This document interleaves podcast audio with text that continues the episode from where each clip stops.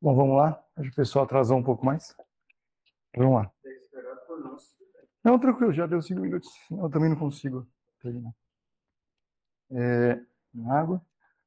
O tema de hoje é a história de Nicodemos e o novo nascimento. Tema a regeneração, a transformação sobrenatural daqueles ah, que creem. Vamos direto para o texto bíblico. Tem dia que a introdução é boa, tem dia que a introdução, mais ou menos. Vamos direto para a Bíblia, que eu acho que vai ficar melhor para a gente. Então, primeiro, para João, capítulo 3, dos versos 1 ao 10. O novo nascimento começa com o Espírito e resulta em transformação. Havia um fariseu chamado Nicodemos, uma autoridade entre os judeus. Ele veio a Jesus à noite e disse: Mestre, sabemos que ensinas da parte de Deus. pois ninguém pode realizar sinais, sinais que milagrosos está fazendo, se, nem, se, se Deus não estiver com ele. Em resposta, Jesus declarou: Digo a verdade, ninguém pode ver o reino de Deus se não nascer de novo. Uma primeira coisa bem legal aqui sobre o texto, que às vezes passa em branco e depende da tradução, a ideia, a palavra de novo aqui também é do alto. Então, é, faz muito sentido com aquilo que Jesus vai começar a desenvolver aqui. Nicodemos e alguém provavelmente, ou provavelmente ouvindo a história perguntaria: é de novo é do alto? E Jesus responderia sim. Entendeu? São as duas coisas. É tanto nascer de novo, na verdade, ser nascido de novo seria uma melhor ideia, né? Não tradução, mas entender o que está acontecendo, quanto da onde. Não é a si mesmo produzindo vida, é aquilo que vem de Deus. Pergunta: ah, essa é uma história que a gente conhece bem, já ouviu algumas vezes na igreja, história de Nicodemos com Jesus. Quais são algumas explicações do que Nicodemos é, entendeu ou ele precisa entender quando Jesus pergunta, diz que ele precisa nascer de novo ou do alto. Uma delas, quando a gente vê Nicodemos respondendo, mas eu sou homem velho, posso eu voltar para o venho da minha mãe? Um jeito de entender o que ele está dizendo é pensar que ele está propondo realmente que ele é um mestre da lei, especialista em Bíblia para todos os efeitos, um dos principais, né? uma autoridade entre os judeus, realmente não entendeu nada do que Jesus disse. Ou seja, ele realmente está pensando que precisa voltar para o ventre da mãe. Essa é uma possibilidade.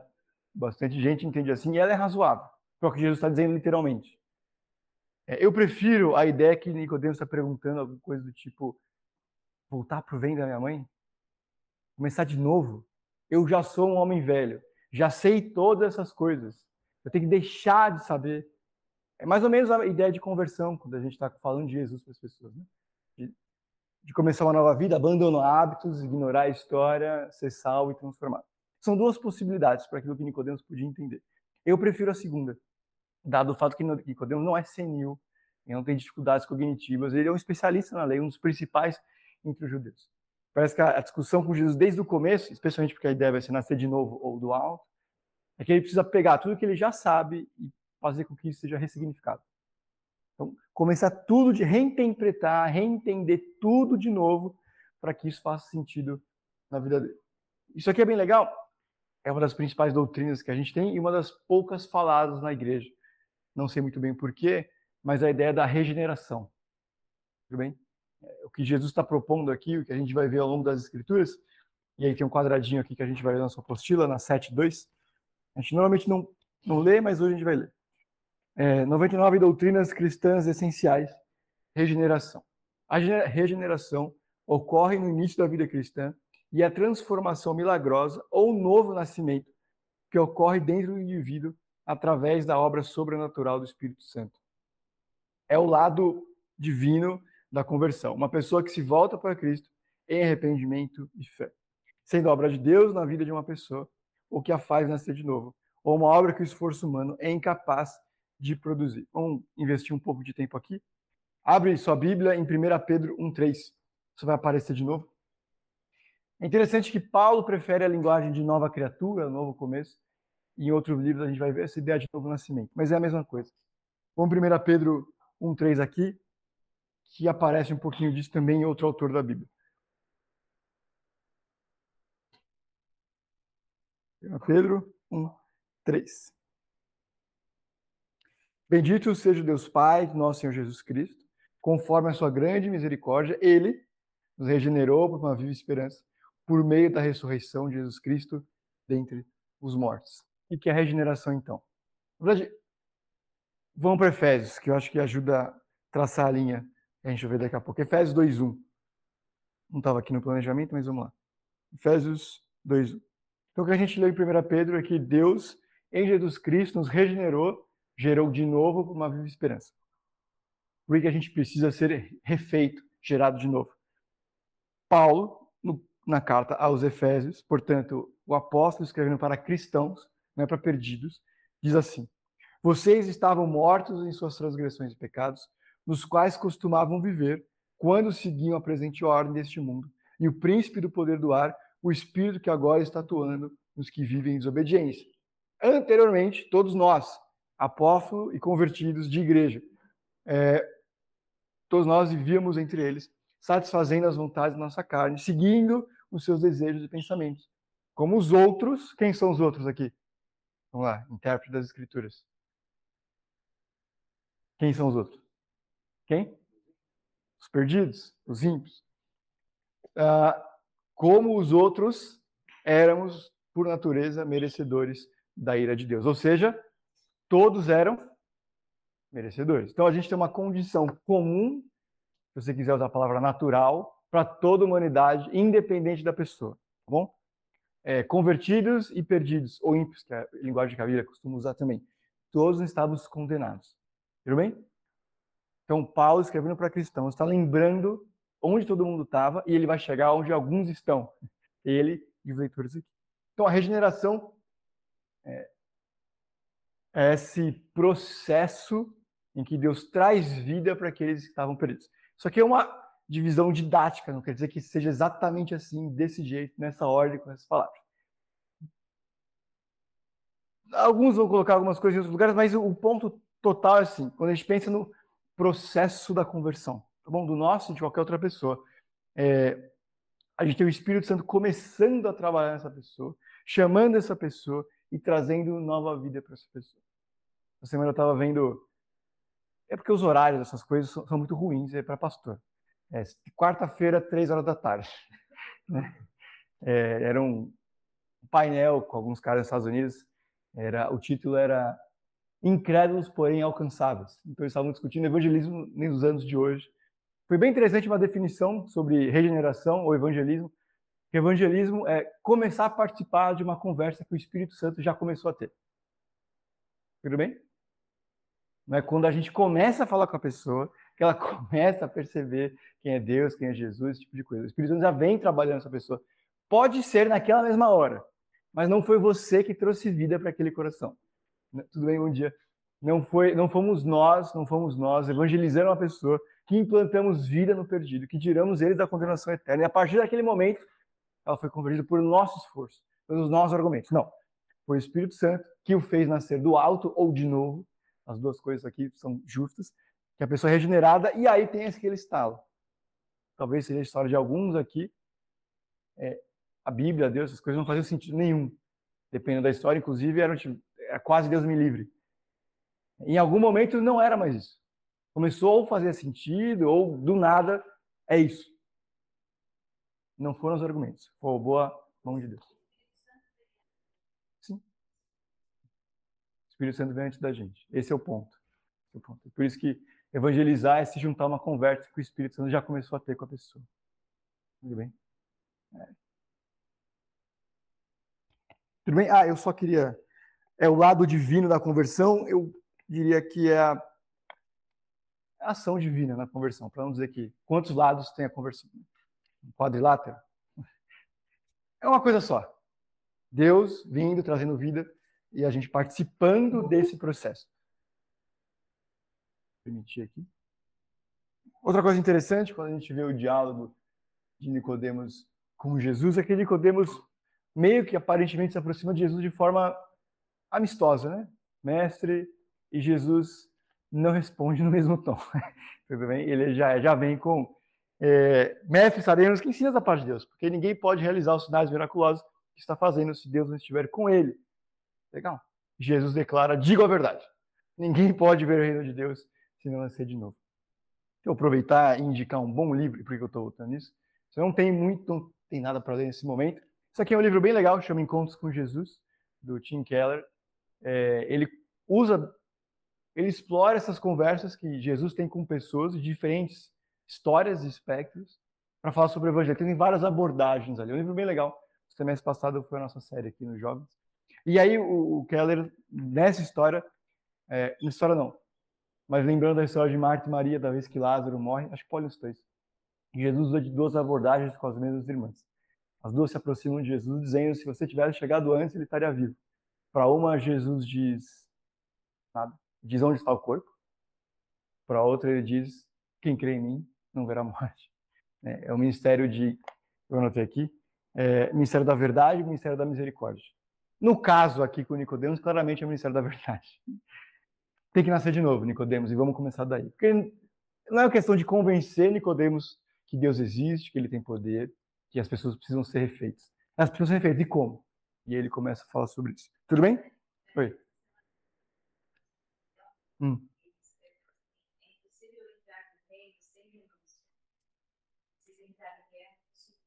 Uhum. Sim. E é de novo ou é do alto? Sim. São as duas coisas. As duas coisas. Deixa eu ver aqui. Vamos continuar. Página 73. Vamos continuar o texto aqui, a conversa de Jesus com Nicodemos. Diz assim: Perguntou Nicodemos como alguém pode nascer de novo sendo velho. É claro que não pode entrar pela segunda vez no ventre da sua mãe e renascer. Respondeu Jesus: Digo a verdade. Ninguém pode entrar no reino de Deus se não nascer da água e do espírito. O que nasce da carne é carne, mas o que nasce do espírito é espírito. Não surpreenda pelo fato de eu ter dito. É necessário que vocês nasçam de novo. O vento, e é uma comparação que Jesus faz com o Espírito. O vento sopra onde quer. Você o escuta, mas não pode dizer de onde vem e nem para onde vai. Assim acontece com todos os nascidos do Espírito. Perguntou Nicodemos, como pode ser isso de Jesus? Você é mestre em Israel e não entende essas coisas? Bom, tem algumas coisas bem interessantes aqui. Quando Jesus começa a falar nascer do alto, ele passa para usar uma linguagem muito parecida. Então, nascer do alto é a mesma coisa que nascer da água e do espírito. Então, quando ele vai falar de novo, nascer da água, do espírito, ah, que é espírito, os nascidos do espírito. Então, ele começa falando que é do alto, depois ele do alto de novo, depois ele começa falando de forma intercambiável, ou seja, substituindo as duas coisas por nascer do espírito. Então, o que é nascer do alto? É nascer do espírito. bem? E a pergunta de Nicodemo na prática é como que eu faço para nascer de novo? Jesus responde: não é você que se nasce, Deus está propondo aqui, é como o vento, você não sabe quando isso acontece. É. Esse é o ponto. A pergunta de Nicodemus é como que o homem velho pode voltar? Sim. A gente estava falando aqui no comecinho, tem alguns jeitos de entender o que Nicodemos está perguntando para Jesus. Um deles é que Nicodemos, mestre na lei, especialista no Antigo Testamento, realmente está perguntando para Jesus como que ele pode voltar para o ventre da mãe fisicamente. Essa é uma possibilidade. Ao longo da história, muita gente tem pensado isso. É uma possibilidade justa, mais literal. Outro jeito de entender isso é que Nicodemos está perguntando como que eu posso recomeçar? Como que eu, sendo um homem velho, sabendo o que eu sei, tendo toda essa trajetória, posso refazer? Isso que Jesus está falando, não é essa a questão, não é você que volta. É, como que, que você fez para nascer? É, é, isso que Jesus está dizendo. Não, o seu espectro de pensamento sobre nascer do alto, do espírito ou de novo, está errado. É, um cara que eu não vou dizer o nome, que eu não necessariamente concordo com tudo que diz, estava uma vez num círculo de conversas. A ideia é boa. Um agnóstico, um rabino, eu não sei exatamente o cargo, um mestre espírita e esse, esse pastor. E aí o agnóstico fez uma pergunta muito interessante sobre essa questão, né? Eu, eu acho que Jesus, do que ele fala faz sentido, eu entendo algumas coisas, eu concordo e gostaria até de estar mais próximo disso. O que eu preciso fazer para encontrar o caminho? Aí esse cara, que eu não concordo com tudo que ele diz, mas para ser justo, ninguém concorda com tudo que qualquer pessoa diz. Ele falou uma coisa bem legal. Ele falou: não é você que encontra o caminho, é o caminho que te encontra. É mais ou menos o que o Nicodemo está dizendo aqui. O que eu faço para nascer do alto ou de novo? Ele está dizendo: é tipo o vento. Você vai nascer. Se for para você nascer. A pergunta é quando foi que você se converteu? Ah, a hora que eu entendi que Jesus me salvou, que eu me arrependi dos meus pecados e reconheci isso em oração. Legal. Mas quando que isso aconteceu? Pela ideia da regeneração, alguma coisa aconteceu dentro de você, e depois você percebeu que estava acontecendo em você. Você assumiu isso. Bem? Então, a proposta para Nicodemos, para alguém que é mestre na lei, que está acostumado a obedecer mandamentos e propor mandamentos, que é fazer, ele está dizendo, não é assim que funciona no reino de Deus. É Ele que te refaz. Tudo bem? Ah, alguma colocação? É interessante que Jesus não fala em arrependimento nesse processo. Tudo bem? Ah, pergunta. Essa pergunta é boa. E é razoavelmente complexa para a gente pensar. Aonde que entra a fé aqui, então? está falando de conversão, de novo nascimento, de ser crente. Falando de regeneração, nascer do alto de novo, tanto faz a mesma linguagem. Aonde está a fé? Ok. Nessa, vamos tentar colocar em ordem. Onde está? Generação, conversão, fé. Onde estão as três coisas? Ok, né? É, o Espírito vem e trabalha em mim, porque a fé é um dom de Deus, Efésios 2,8. Eu passo a crer nisso, tudo bem? E aí eu confesso isso. Se você quiser, eu sou convertido. Ou se você quiser botar conversando, né? porque eu fui mudado, tudo bem? Então, regeneração, a fé é uma coisa que Deus também dá. Então, qual que é o meu, a minha colaboração nesse processo de ser salvo? O que eu faço para ser salvo? Sandy, Sandy você está rindo por quê? É.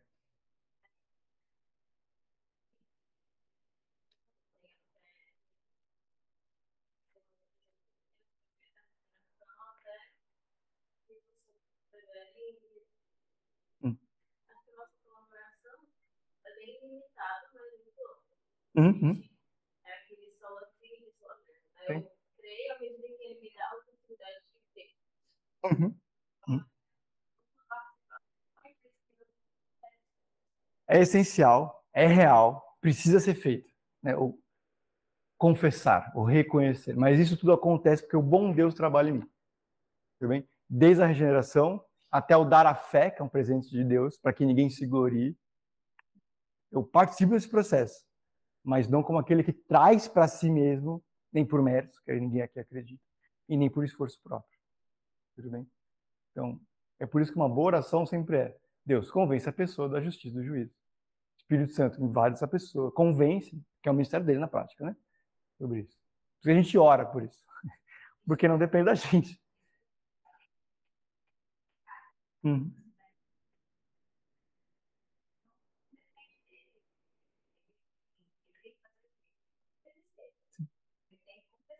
Uhum.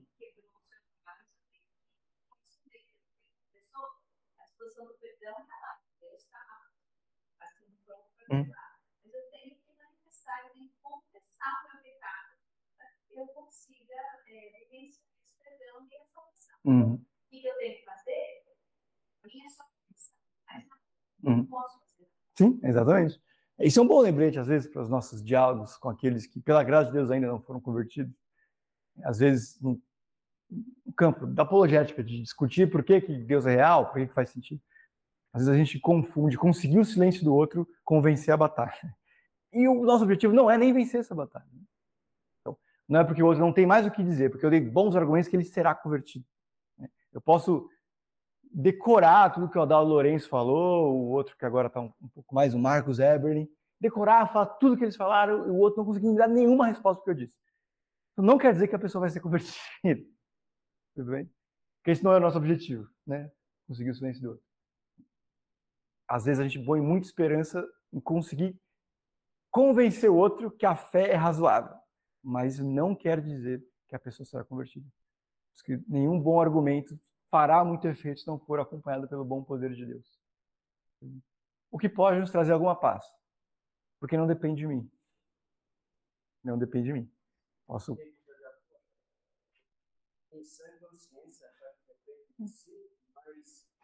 é mas a gente querendo dar reto, né? Uhum. Mas a gente sabe a nossa natureza e fala, não dá. Então é a misericórdia de Deus. Né? Já dei esse exemplo aqui algumas vezes, mas um dos professores do seminário que eu tive, ele falava que quando você é de casa, por algum motivo, e tinha a oportunidade de evangelizar uma pessoa, e a pessoa aceitava Jesus. Ele ficava feliz, porque era menos um perdido na perdição. Quando a pessoa não aceitava, ele ficava em paz. Porque ninguém planta um feijão e fica, vem feijão, vem feijão. Você planta. E como que o feijão nasce? Você plantou. Mas o que, que você fez para o feijão nascer? Você regou, mas o que você fez para o feijão nascer? Entendeu? É isso. Esse é o nosso nossa colaboração no processo das pessoas serem salvas. Participar do jeito que Deus nos deu para participar. É, é exatamente. É. A gente planta, a gente rega, mas é a gente que fez nascer. E a fé nem sempre está Uhum.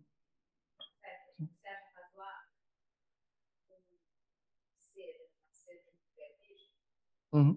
Tem nada de razoável. Então, se a gente fica esperando que o outro compreenda a razoabilidade da fé Uhum. para poder receber Jesus, vai- porque tem coisas que não tem razão, não tem explicação. Né? As coisas espirituais são discernidas espiritualmente. Né? Para a gente aceitar essas coisas, na dureza do nosso coração, é o Espírito que trabalha.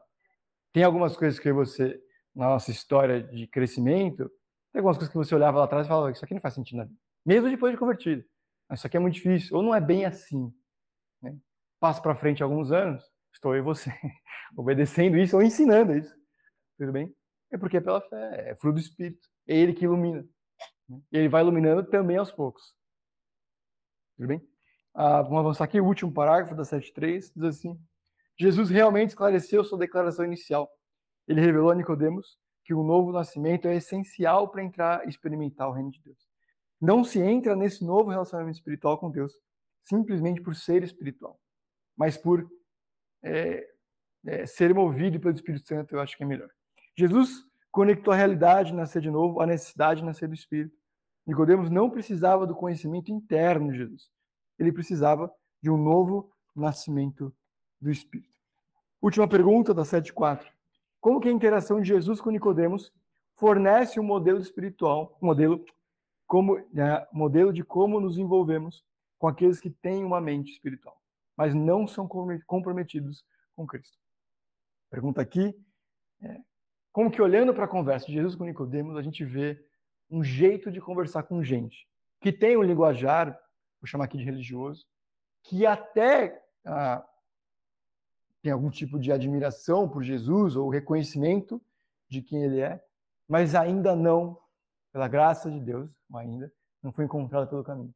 E a gente vê aqui no diálogo de Jesus com Nicodemos que pode oferecer algum tipo de paradigma nos nossos diálogos com pessoas religiosas, de forma mais abrangente. E a gente percebe aqui. Uhum. Uhum. Mestre. Semestre Uhum. traz assim, mostra que ele conhece, conversar com ele, seja de que seja de for, talvez uma coisa que a gente possa fazer é conhecer um pouco daquela religião, para falar uma linguagem que a pessoa faça sentido significado, Uhum. e ela leia através disso o teu interesse, sabe? E não chegar com uma mensagem que a gente vai e põe a mensagem para a pessoa, a gente sabe que é uma mensagem correta, Uhum. e despeja sobre ele. Uhum.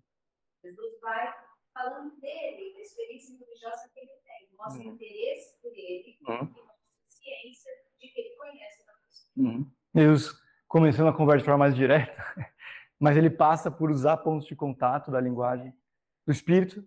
É, está um pouco mais para frente, mas a ideia de nascer do Espírito ou de água é uma linguagem muito comum no Antigo Testamento. Várias vezes quando Deus, ou através dos profetas, ou de forma mais direta, vem falar sobre recomeço, arrependimento, transformação, ele usa a linguagem de água, vem de purificação, que é um sinônimo. São coisas que Nicodemos já tinha tinha significado, talvez não o melhor, ou completamente estendido, mas é uma coisa que ele sabia. Ele usa de pontos de contato. Mais alguma coisa?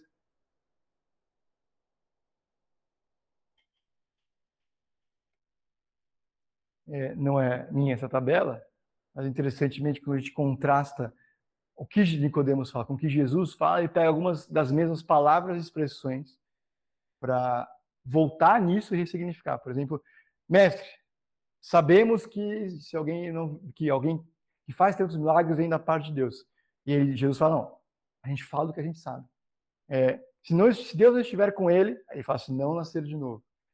Ah, como alguém pode nascer de novo? Nicodemos pergunta. Jesus responde, se não nascer da água e do Espírito. Ah, como que eu posso entrar, um homem velho como eu não pode entrar no ventre da mãe? Ele diz, ninguém pode entrar no reino de Deus. Então, a ideia não é entrar no ventre da mãe, é entrar no reino de Deus. Como pode alguém? Ele fala, como que alguém pode crer?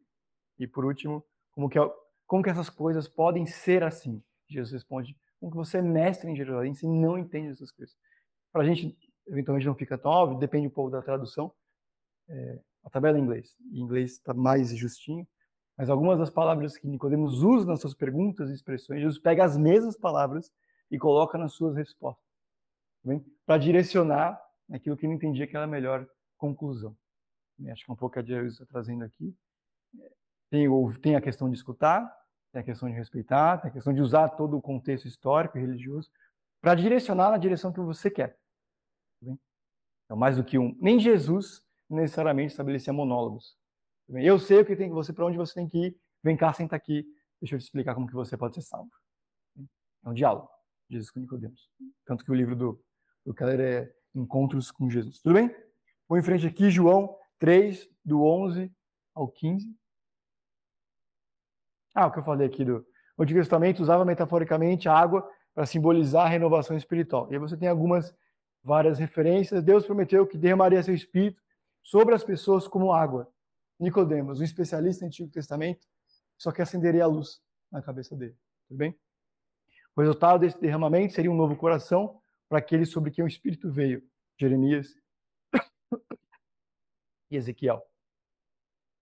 Assim, a revelação de que Deus traria purificação e renovação como água por meio ou por meio do seu Espírito era clara no Antigo Testamento. Então, não é exatamente uma conversa de novidades para Nicodemos, mas que para que ele lembre de algumas das promessas e como elas estavam sendo cumpridas também por meio de Jesus. Porque ele diz: Ninguém que faz tantos milagres não pode vir senão da parte de Deus. Jesus está dizendo, pois bem, pois bem, esse sou eu mesmo. Ah, João 3, do 11 ao 15, diz assim, Asseguro que nós falamos do que conhecemos e testemunhamos do que vimos. Mas mesmo assim vocês não aceitam o nosso testemunho. Eu lhes falei de coisas terrenas e vocês não creram. Como crerão se lhes falar de coisas celestiais? Ninguém jamais subiu ao céu a não ser aquele que veio ao céu, o Filho do Homem. Da mesma forma como Moisés levantou a serpente no deserto, assim também é necessário que o Filho do Homem seja levantado, para todo aquele que nele crer tenha a vida eterna. É, a gente vai voltar aqui, mas de novo, Jesus está usando uma passagem que a gente nem necessariamente lembraria no Antigo Testamento para contextualizar aquilo que ele está ensinando. Alguém consegue lembrar de quando aconteceu isso aqui? Uma serpente no deserto?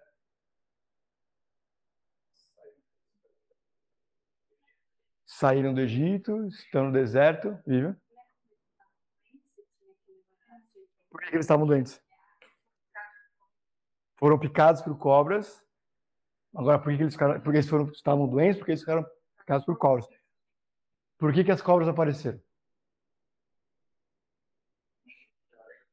Mas nesse caso específico, judeus aprontando o Antigo Testamento, resposta certa, né? Mas assim, vamos lá. A gente tem, lógico, não faz, não faz parte da nossa história. Né? A gente sabe o que aconteceu em 1500. Mas a gente não sabe o que aconteceu com os judeus, necessariamente, no período histórico deles. Tudo bem? Então, Nicodemos, ouvindo essa história, quando Jesus disse que é igual a serpente no deserto, Nicodemos na hora falou, entendi. Pelo menos sei do que você está falando. Os judeus estavam aprontando no deserto, dizendo era melhor a gente voltasse para o Egito, porque lá nós tínhamos o que comer. Acaso o Senhor nos trouxe aqui para que a gente morra aqui? Aí aparecem serpentes que picam o povo. Moisés intercedendo pelo povo. Deus diz: faz uma serpente de bronze, igual essa que estão, essas que estão picando os seus irmãos, põe ela para cima, e aquele que olhar será curado. Isso aqui é interessante, porque a mesma coisa, o mesmo símbolo, o mesmo animal, se você quiser, que traz morte ou mostra a morte para eles, é o mesmo que cura. Tudo bem? Pergunta: quem curou então os judeus picados? Foi a cobra? O que curou eles? Quem curou? Bom, já está na igreja, outra resposta sempre certa é Deus. Né? Mas exatamente. Então, é, Jesus está se comparando a essa, essa estátua de cobra. Essa é a linguagem que ele está usando aqui. Aquele que olhar para aquilo que está no alto. Faz muito sentido com o final da história de Jesus. Tudo bem? E não é o olhar, é o olhar com confiança que o meu olhar para aquele, para aquilo que está ali em cima vai me curar. E aqui de novo aparece a palavra do alto, né? Que pode ser de novo e do alto. Então, tem todo um jogo de linguagem aqui de Jesus com Nicodemo para que ele perceba o alvo das, das histórias, né? que é o próprio Deus. Oi? Exatamente. Então ele está dizendo, Nicodemos, assim como o povo estava perdido no deserto, ele precisa olhar para o alto, você também, ou aqueles que estão com você. Nicodemos também se aproxima de Jesus dizendo: Sabemos. O que talvez signifique também que ele estava vindo como representante de um grupo. Pode ser, é uma possibilidade. Ou pode ser também um plural majestático, que é tipo, façamos o, nossa, o homem a nossa imagem e semelhança. Tipo jogador de futebol, né? A gente jogou bem hoje, conquistou os três pontos. Ele está falando dele, né? Mas também tem na Bíblia. Vamos. É. Hum.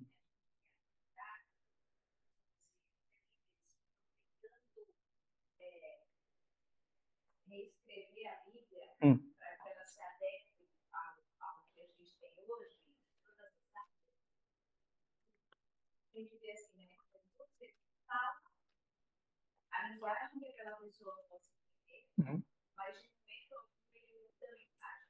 Uhum. Né? E acho que a gente talvez olhe para isso e e começar a representar o evangelho. O outro vai compreender, e talvez olhar para o evangelho com a lente do outro, mas não querer mudar o evangelho porque esse evangelho se adequa, Uhum. se adapte à Sim. realidade da pessoa. A gente vê muito isso nas questões mais pontuais, como a homossexualidade, ah, então, Deus ama incondicionalmente. Como dar a mensagem adequada. E Jesus faz isso brilhantemente. Né? Faz brilhantemente. Fala a linguagem do outro, no meio algum ele muda a mensagem. Uma visão didática, não bíblica, que às vezes, às vezes ajuda a pensar, é usar a linguagem do acolhimento e da inclusão.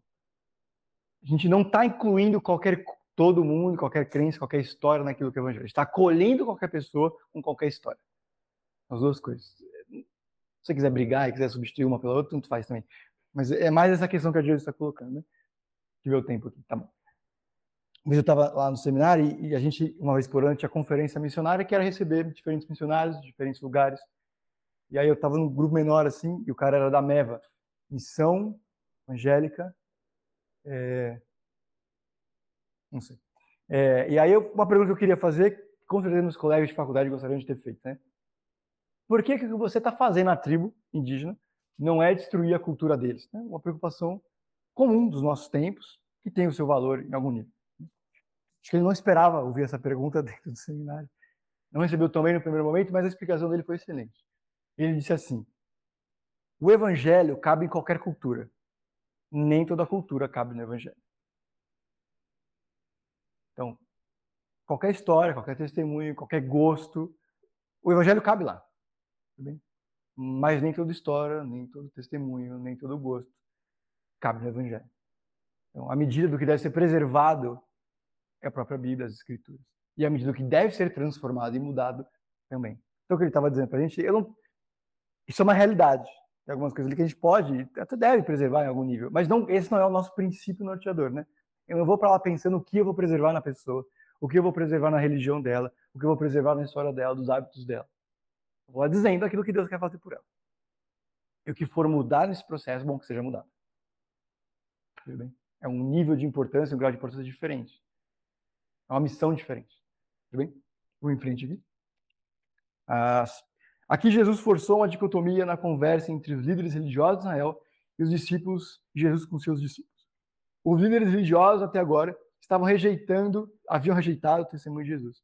Isso levantou uma questão importante.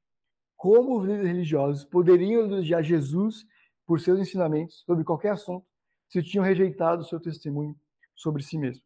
Nicodemos ele meio que representa os judeus que meio que acreditam em Jesus ou reconhecem que Jesus é um bom mestre, mas não necessariamente pensam nele como quem Jesus dizia ser, filho de Deus, ou aquele que traria a salvação.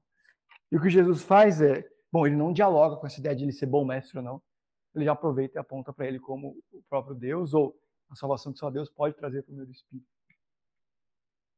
Ah, vamos continuar aqui. Em seguida, essa conversa tomou um rumo surpreendente. Jesus lembrou a história de Nicodemos. Lembrou, lembrou Nicodemos uma história do Antigo Testamento, encontrada em Números 21, do 4 9. Os israelitas estavam resmungando sobre as suas circunstâncias. Deus os havia tirado do Egito, mas eles falharam em obedecer e tomaram a terra prometida. Por isso, vagaram no deserto por 40 anos. Durante esse tempo, Deus os liderou, Deus cuidou deles e Deus providenciou água e alimento para eles. Mas eles decidiram que odiavam a comida que Deus lhe dava no deserto. Eles acusaram Deus de ter intenções malévolas, porque vocês nos tiraram do Egito para morrermos no deserto. Outra coisa que a gente não lembrou aqui, eu também, eles estavam reclamando do maná. Tudo bem? E é por isso que as serpentes são enviadas, é por isso que eles ficam doentes. Não é nem. Isso é interessante. Não é porque a serpente picou, não é por causa do veneno da serpente, bem em última instância. É por causa da rebeldia do coração deles, sendo disciplinada pelo próprio Deus. Alguns morrem. Mas aqueles que creem no Deus que manda construir uma serpente de bronze, não, eles não estão adorando a serpente de bronze. Não estão confiando na serpente de bronze para trazer a cura. Na palavra que Deus diz. Olha para a serpente. É. Exatamente. A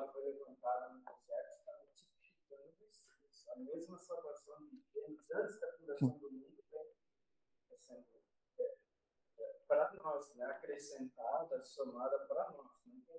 Uhum. A revelação da salvação através toda a crise. Uhum, uhum. Jesus se compara a isso, e aí isso ganha outro significado. Né? Os judeus naquela altura não sabiam. Assim como quando os sacrifícios cobrem a multidão de pecados, eles não sabem exatamente o que significa cobrir, quando que vai ser descoberto para então ser perdoado. Hum. Fazendo hum. assim, fazendo aqueles umbrais das portas, chorando, porque ele, ele realmente viu, hum. ele passou a, de rabino, ele foi lavado comigo, hum. ele estava comparando, pelo menos nós estávamos tão perto e não víamos. Hum. Cegos, né? Uhum. Então, essa... Sim. É, a mensagem sempre foi a mesma. A compreensão que a gente, como filhos de Deus, que foi sendo expandida ao longo do tempo. Um termo que os livros vão usar é de revelação progressiva. Não é que ela vai melhorando, é que ela vai sendo é, melhor compreendida ou melhor revelada, mais revelada, não melhor, mais revelada. Então, desde o umbral, a serpente, os sacrifícios, não é o sacrifício que perdoava, né? Não é o sujeito matar um animal que conseguiu o perdão. Ele confiando que obedecendo, Deus forneceria o perdão para ele de alguma forma. Interessantemente, Jó, que é contemporâneo de Abraão, provavelmente, ou pelo menos bem antigo do tipo, diz que o, é, o meu redentor virá. Como que ele sabe disso? Bom, Deus falava, sempre falou com os seus. Bom, Abraão encontrou Melquisedeque. E Abraão ofereceu sacrifício com Melquisedeque. Ou seja, não foi o contrário. É muito significativo isso. Tanto é que Jesus, se falando sobre a linhagem hebreus, falando sobre a linhagem dos sacerdotes, fala que Jesus é da ordem de Melquisedeque, para dizer que ele é superior. Mas como que Melquisedeque sabia sobre sacrifício, sobre Deus, sobre perdão? E que nem judeu ele era, ainda que habitasse na região de Jerusalém, antes de Jerusalém ser Jerusalém. Tudo bem? Vou em frente aqui. Ah, pouquinho para baixo, Jesus se comparou, filho do homem, àquela cobra. Ele estava apontando para o momento em que assumiria o peso do nosso pecado, culpa e vergonha. A cruz seria o símbolo de quão mal é o nosso pecado, bem como fonte da nossa salvação. Somente aqueles que ouvem o Evangelho e olham apenas para Jesus como seu único meio de salvação, creem em seus ensinamentos, vida perfeita, morte substitutiva e ressurreição nascerão de novo. Pergunta: como essa passagem ilustra o significado de fé. Como que a gente olhando para essa história da serpente, a gente percebe o que é fé, ou vê a fé em ação.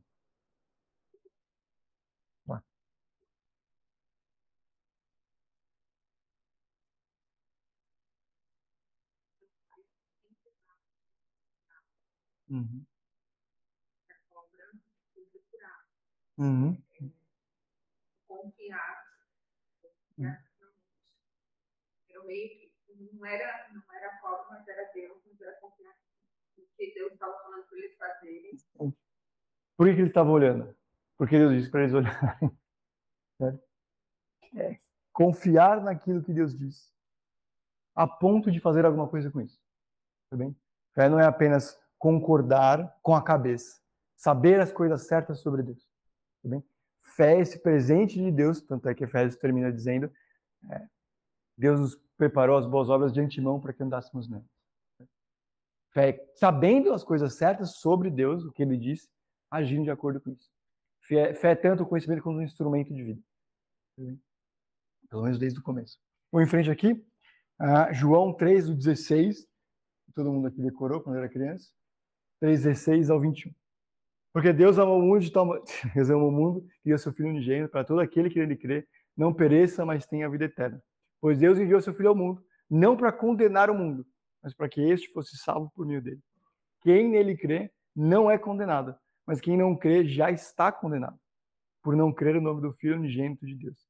Este é o julgamento. A luz do mundo, a luz veio ao mundo, mas os homens amaram as trevas e não a luz. Porque as suas obras eram más. Quem pratica o mal odeia a luz e não se aproxima da luz, temendo que as suas obras sejam manifestas. Mas quem pratica a verdade vem para a luz, para que se veja claramente que as suas obras são realizadas por meio do intermédio de Deus. Aqui tem um negócio interessante. É, nosso problema não é que a gente está perdido uma posição de neutralidade, sem saber para onde ir, fazendo escolhas que horas são, horas são boas, horas, horas são ruins. Nós amamos as trevas. Né? De novo, não é uma condição neutra que as pessoas têm antes de Deus e, pela graça, é uma boa decisão e vai em direção à salvação. Não. Nós estávamos perdidos, condenados, Efésios 2:1. E Jesus aqui dizendo: todo mundo ama as trevas. Não é acidente. Os nossos pecados não são acidentes. Acho que esse é um grande ponto aqui. É só a satisfação daquilo que a gente sempre quis e sempre quer, na prática. É que pela graça de Deus nós somos libertos da escravidão do pecado, do domínio disso, de fazer isso, tudo bem? Necessariamente. Ah, o foco aqui está em como Deus amou o mundo.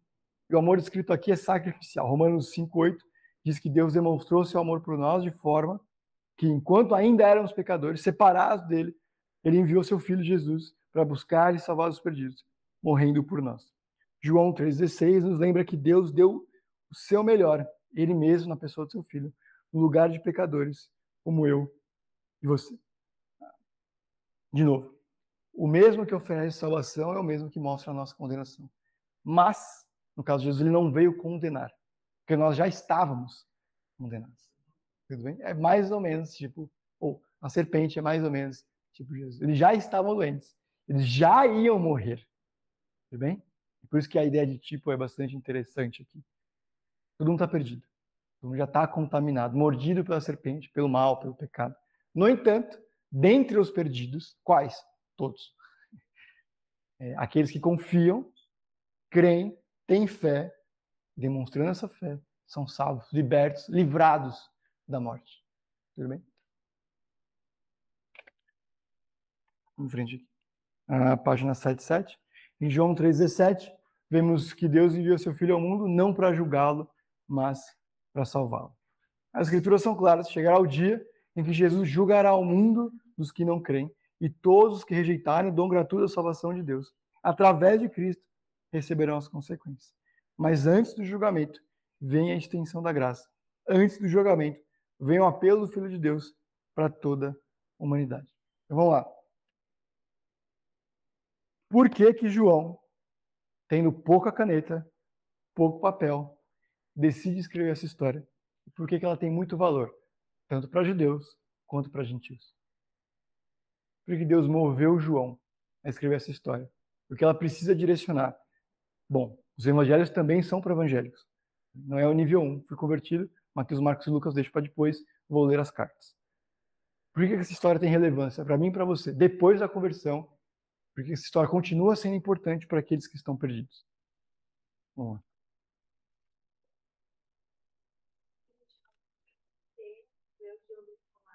Hum. Hum. Eu posso ser alguém que acredita na Bíblia, conheço pessoas que já leram a Bíblia inteira Uhum. para saber por que, que a gente acreditava. Uhum. Mas desse viu que era besteira. Uhum. Uhum. Então, ele obedeceu e eu falei, Legal. É, saber o que é cristianismo não significa ser cristão desde, pra- desde alguém que leu e continua considerando besteira, e talvez também aquele que leu considera a verdade, obedece em algum nível, caso Nicodemos aqui, obedece muito, até demais, a gente vai ver a história dos fariseus, é, mas não é convertido de fato. né? Alguém, para usar uma linguagem um pouco mais nossa, evangélica, histórica, é convencida não convertido. Há um nível de relacionamento, pelo menos da minha visão, de minha indivíduo, né? Com Deus que não necessariamente é salvífico. Tudo bem? Uhum.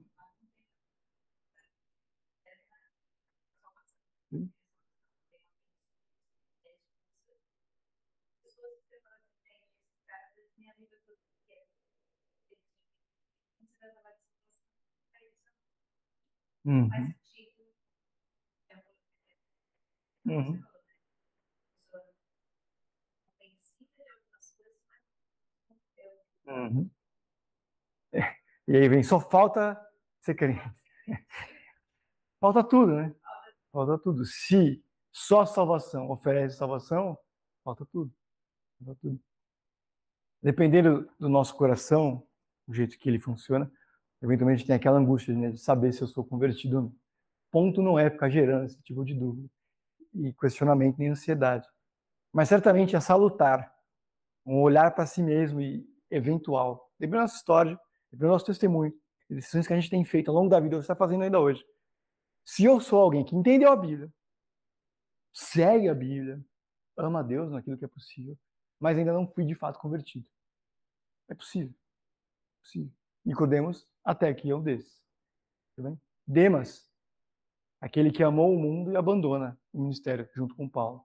Mas era alguém que tinha feito milagres. Era, milagres é muita coisa, mas assim, tinha acompanhado Paulo no ministério, sido útil com ele, mas amando o presente século, me deixou. Judas, tudo bem?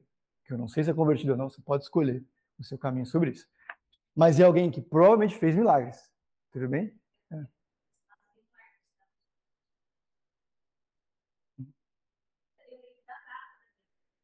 Hum. nove anos de idade. Eu me lembro, assim, que marcou essa coisa pra mim. Eu, eu senti, Uhum. antes daquele dia, eu ia na casa do hospital, eu já tinha aceitado, mas eu tinha aceitado Hum. Mas eu tinha um pavor de pensar na morte. Hum. Eu tinha pavor, assim, sonhar, ficar, começar a falar, um monte de morte, o dia que eu estava com. Eu lembro que no dia que eu levantei a mão e fui lá na frente, o sentimento saiu da minha vida muito mais. Então, para mim, para mim, tem uma marca mudou dentro de mim, isso, para. Uhum. Uhum. Legal? Uhum. É, é possível conviver com a igreja e não ser convertido. Tudo bem? O que mais? Para os perdidos. Porque isso é uma história importante. O que oferece caminhos ou o que a gente pode falar sobre isso. Vamos lá. Hum. esperança. Eu olhar assim, ó, mesmo alguém assim pode chegar à consciência e à, à conversão. Uhum. Eu acho que também é alerta das consequências do Uhum. Traz um senso de urgência, como sempre, na mensagem, né? Aqueles que não forem convertidos. E aí, os mais chatões ou específicos dirão: Eu não me converto, eu sou convertido, né? Que é o Espírito que me faz nascer de novo. É, bom, não tem outro caminho para aqueles que não são convertidos que não. É por isso que a gente insiste. Não porque a nossa insi- insistência ajuda a converter a pessoa, mas porque a gente sabe que ela precisa ser convertida. E outra, quanto menos tempo em direção à perdição, menos perdição eu experimentarei nessa vida. Tudo bem? Então também é uma forma de trazer uma nova vida aqui, né? Porque a nova vida não começa com a nossa morte. Ela começa com a nossa conversão, quando algumas coisas são abandonadas e outras começam a fazer parte da nossa vida. Então, a nossa prece em testemunhar também para que a pessoa passe a experimentar as boas coisas, a realidade do Salvador aqui e agora. Independente da história. Seja alguém profundamente religioso, conhecedor das Escrituras, mas que ainda não conectou, alguém precisa de um primeiro contato. Interessantemente, cada vez mais, acho que a gente está saindo de uma mentalidade que as pessoas sabem o significado da palavra pecado, tudo bem? Talvez, daqui a 10 anos, mas desde já, a gente não sabe nem o que esse pecado significa. Cuja mensagem da salvação é você precisa ser livre da perdição eterna, não significa nada. Vocês não chegaram a conhecer, mas aqui tinha o seu Knife, um presbítero da igreja por longos, longuíssimos, centenas de anos. É, ele, ele veio para a igreja a primeira vez porque ele estava passando aqui na frente, tinha um banner. É, você quer saber como o mundo vai acabar? Quarta-feira, 19h30. Tudo bem? Ele passou aqui na frente, banner, chamam de banner, mas era uma faixa na prática, né? Tinha nem impressora laser para fazer, era tipo um bagulho pintado. É. Isso é muito interessante, porque ele passando aqui na frente, viu esse assunto, se interessou por esse assunto, é uma coisa que o preocupava e veio. E a graça de Deus encontrou aquele dia. Pergunta de um milhão de dólares. Se a gente fizesse isso hoje, botasse aqui na frente, tá em Bibi, ao lado da Faria Lima. Você sabe como o mundo vai acabar, quarta-feira do 9h30. Alguém viria? Tudo bem? É, Jesus, na, do diálogo com Nicodemos, usa daquilo que Nicodemos está tentando conversar. Ou conhece. Tudo bem? Então, é aquilo que a gente já conversou aqui. Né? Estamos num tempo que o fim dos tempos talvez não preocupe tanto. Talvez por causa da Guerra Fria, talvez por causa que ninguém sabia muito bem como que ia ser dali para frente, todos os adventos que a tecnologia estava trazendo no alto dos anos 60, 70, tudo bem? Isso era um assunto que fazia as pessoas se aproximarem. Nicodemos, o, o ponto de contato é nascimento, novo nascimento. Não é nem pecado no começo, né? é um evangelho só. Como que a gente chega nele.